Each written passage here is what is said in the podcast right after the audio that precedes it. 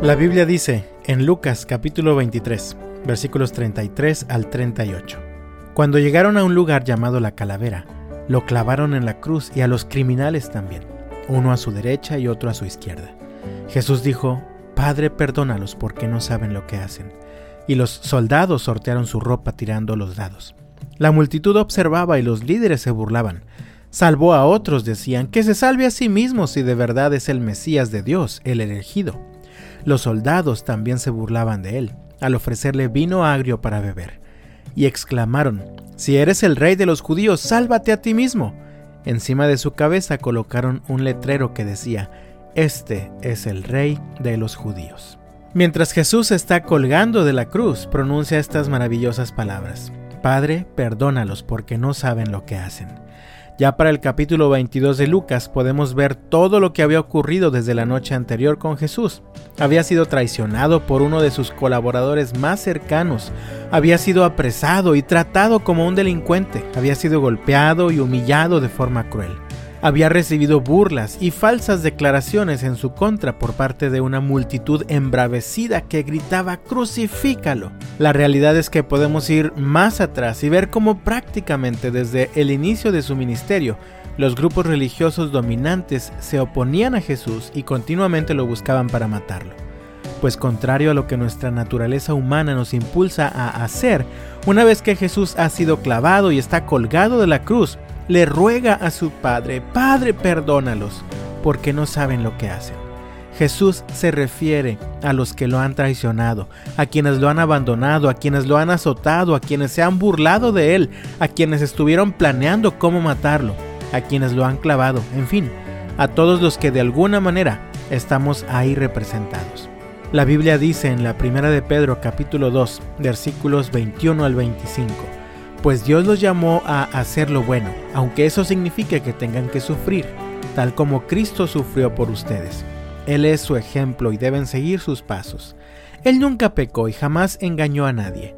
No respondía cuando lo insultaban, ni amenazaba con vengarse cuando sufría.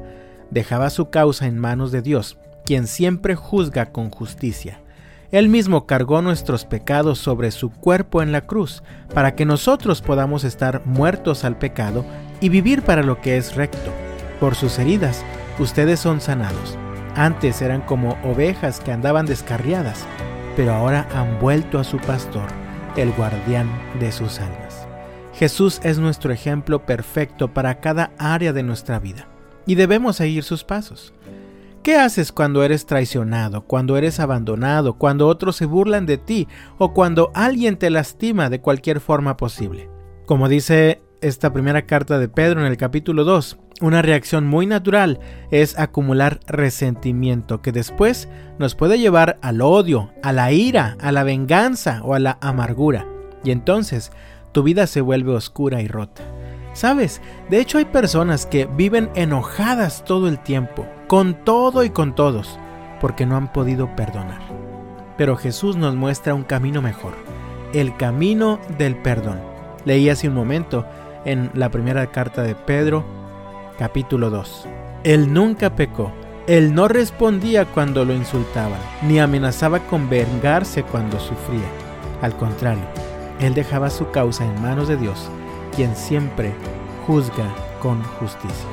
Cuando no perdonas a quien te ha lastimado es como si decidieras ir cargando todo el tiempo un gran peso sobre tus espaldas, o como si tuvieras una herida profunda que decides tener abierta. Es peligroso porque puede infectarse y generar problemas mayores. De la misma forma, la falta de perdón infecta tu corazón. Pero en Jesús hay descanso para todo esto, porque por sus heridas ustedes son sanados, dice la Biblia. Así que yo te invito en el nombre del Señor. Ya no sigas desgastando tu vida por el peso del rencor, del odio, del dolor, de la ira o la amargura que hayan dejado en ti heridas del pasado. Ven a Jesús y pídele su ayuda para que puedas perdonar a quienes te han ofendido o lastimado. Solamente así podremos experimentar el descanso y la paz que solo Él nos puede dar. Dios te bendiga y hasta la próxima.